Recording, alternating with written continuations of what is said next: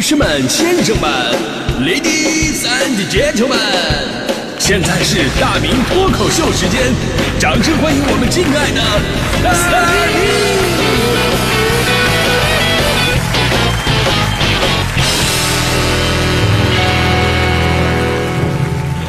明！好，欢迎各位来到今天的大明脱口秀，我是大明。今天呢，咱们吐槽一下身边的破坏之王。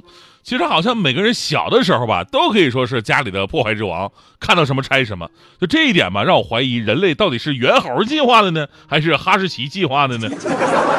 我小的时候我也喜欢拆东西，大到收音机，小到手电筒，还有一次把那个电风扇给拆了，装回去的时候吧，发现哎剩了好几个螺丝，哎这是放哪儿的呢？不知道了。这时候我爸爸回来了，问我干啥呢？我说我我我我我在改进咱们家的电风扇。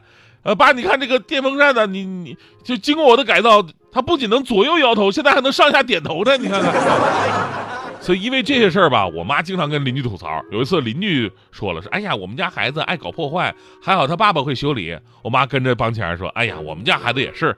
邻居说哦，现在孩子都这样，那他爸爸也会修理啊？我妈说啊，他爸爸会修理他儿子，那家伙修理的一个来一个来的。真的，我我是怎么后来把我的手欠的毛病改过来的呢？就是靠我爸的各种计谋。比方说，我在家里边写作业呢，我爸过来突然跟我说：“儿子，别累着啊，要张弛有度，去吧，去看会儿电视吧，放松放松。”我一听，我的天哪，太阳打西边出来了！我爸主动让我看电视，我乐得屁颠屁颠打开电视，结果发现电视半天没打开。这哪出毛病？怎么打不开呢？这我爸突然冲进来了：“什么？你把电视弄坏了？”我一个没看中你就闯祸呀！看你妈回来怎么收拾你呀！哎，就是在各种的阴谋阳谋的作用之下，我手欠的毛病就治好了。同志们，咱们别把手欠这事儿吧不当回事儿啊！可以说手欠不是病，但欠起来他真要命啊！你说小孩手欠吧还好解释啊，好奇对不对？他小的时候啊没管好，到了成年你还手欠呢，那就是真的让人讨厌了。今天咱们为啥说破坏之王这个话题呢？刚才也铺垫了，有一件特别生气的事儿啊，昨天发生的，我今天必须跟大家伙好好说道说道。呃，北京的天坛公园，大家伙都知道，呃，甭说北京人特别熟悉了，就算您是其他城市的，只要是中国人，咱们对天坛那祈年殿那造型记忆非常深刻，就跟那个皇帝那个呃那个那个帽子似的，对吧？在历史书上啊，各种关于中国文化的读物上啊，包括我们认知世界的启蒙绘本上。天坛都是我们中国标志性的文化建筑，你要是有机会来北京，天坛肯定是您必须打卡的一个地方我上一次去天坛呢，还真的是我小的时候，三十年前左右了。当时暑假来的，我还记得我还拿了一个大画板啊，煞有介事，我在天坛门口写生。开学的时候，我把我的画作交给老师，我还记得老师后来表扬了我说：“大明同学画的生日蛋糕真是太漂亮了啊！”我说：“老师，我画的是天坛，好吗？”这天坛呢，除了祈年殿给我们留下了非常深刻的印象，还有那么一个地方，我们几乎也都知道，就是回音壁。顾名思义，这是一个能产生回音的墙壁。去过的朋友都知道，回音壁啊，就是黄琼宇的围墙。这黄琼宇呢，是存放祭祀神牌的一些地方。您听这名字，黄琼宇，黄代表着至高无上，琼代表着穹顶苍天，宇呢代表着庙宇宫殿。所以这个地方啊。是一个非常有仪式感、天人合一的那么一个场所啊！这个黄琼宇外面有一圈的围墙，这个围墙就是我们所说的回音壁了。小的时候，朋友们都记得书里边讲过吗？说一个人站在东边对着墙说话，然后声音呢顺着这个墙绕圈就能传到站在西边人的耳朵里边，俩人距离一二百米，但是听的是非常清楚。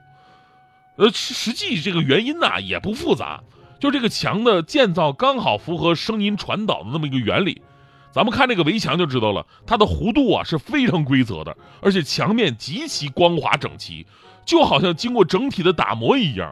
您顺着摸过去就没有那种凹凸起伏的感觉，非常平滑，所以呢对声音的传播是非常有利的。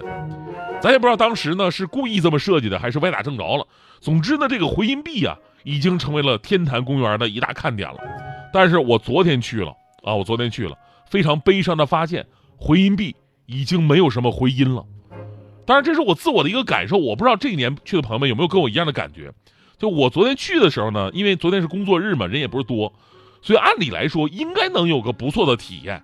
然后呢，我一到那儿我就看到，呃，墙那儿站着大爷大妈在那儿啊喔喔喔的啊，说什么我也我也听不清，然后就听大爷在那抱怨，不行，大点声啊，埋怨身边的大妈，你大点声行不行？后来大爷看我来了，非要跟我配合一下，让我俩一人站一头啊，让我喊一声，看他能不能听见。我说可以啊，然后我就站在那头，我就开始了。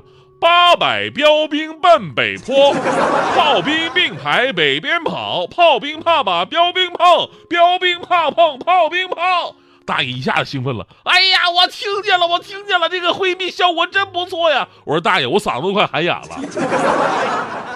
我一个专业播音员，没有这个墙你也听得见。其实我们小的时候课文里边就讲过，即使你的声音很小，回音壁的那头也能听见你的声音。所以我觉得这一定是哪里出了问题，而当我离近了看的时候，我才发现，这座拥有五百年历史的墙壁上，竟然密密麻麻的，都被写上了“谁谁谁到此一游，谁谁谁我爱你”。虽然我不能肯定啊，这些大大小小的刻字会对声音传播造成怎样严重的影响，但是可以肯定的是，无论是对墙壁构造，还是对文物本身，都造成了不可挽回的伤害，真的是太气人了。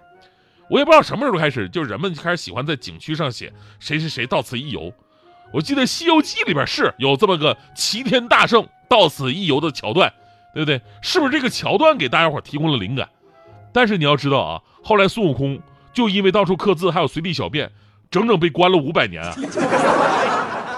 这个事儿告诉我们道理，你是要付出代价的呀，对吧？其实不光是回音壁，之前有新闻说了，说天坛公园承真门东侧的拱形老坛墙，这个墙历史更久远，建于明朝永乐十八年，到现在六百多年历史，这是天坛早期风貌的代表性建筑。然而，就是一公里的老墙，也都刻满着谁谁谁到此一游，甚至还有个人前后来了三年，然后在一块砖上刻了三次到此一游。后边写着时间，这都我我特别希望这样的人能抓起来，这都实名犯罪了，这都是啊。我就想啊，就是以前呢，古人为了证明自己来过，嘚瑟一下，在上面提首诗。咱说现在已经是二十一世纪了，你要证明自己来过，你发个朋友圈不行吗？对吧？非得把自己的名字写在文物上面，你以为是名垂千古，其实你是遗臭万年呢。你留下的字只能证明自己的素质有多低下。我都我都我都觉得后后怕，你知道吗？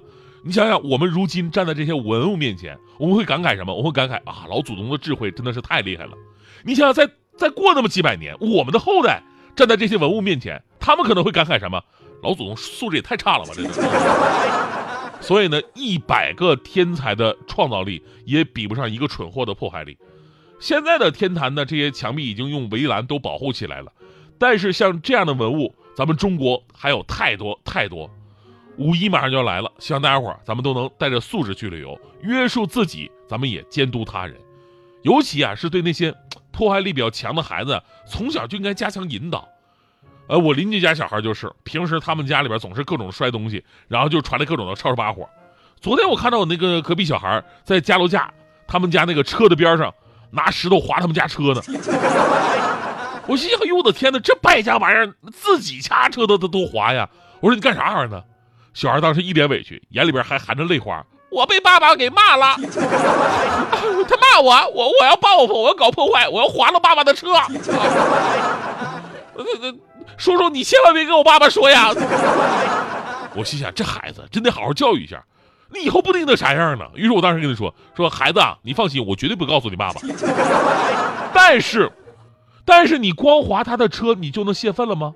你不还得写点东西吗？”你爸爸骂你，你得骂回去啊！孩子当时眼睛一亮，哎，叔叔你说的对，那我要写点什么呢？